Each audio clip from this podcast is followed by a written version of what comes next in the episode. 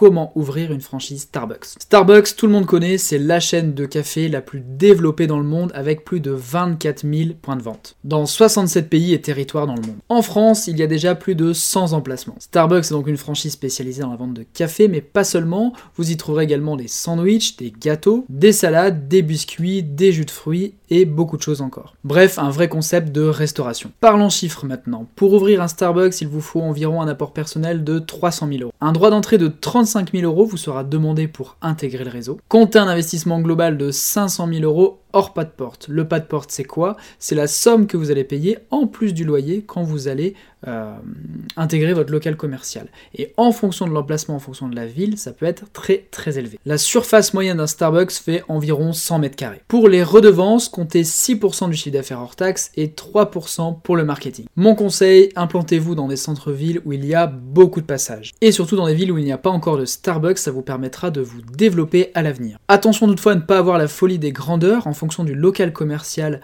que vous allez choisir, en fonction de la ville, en fonction de la rue. Vous pouvez avoir un pas de porte qui est très élevé, 100 000 euros, voire des fois bien plus, et également des loyers très élevés. Et le souci, c'est que si vous n'avez pas un afflux de clients suffisant, vous serez gérant d'un Starbucks, mais qui ne sera pas rentable. Aux dernières nouvelles sur la page de Starbucks France, actuellement ils ne reçoivent plus de candidatures pour de nouveaux franchisés.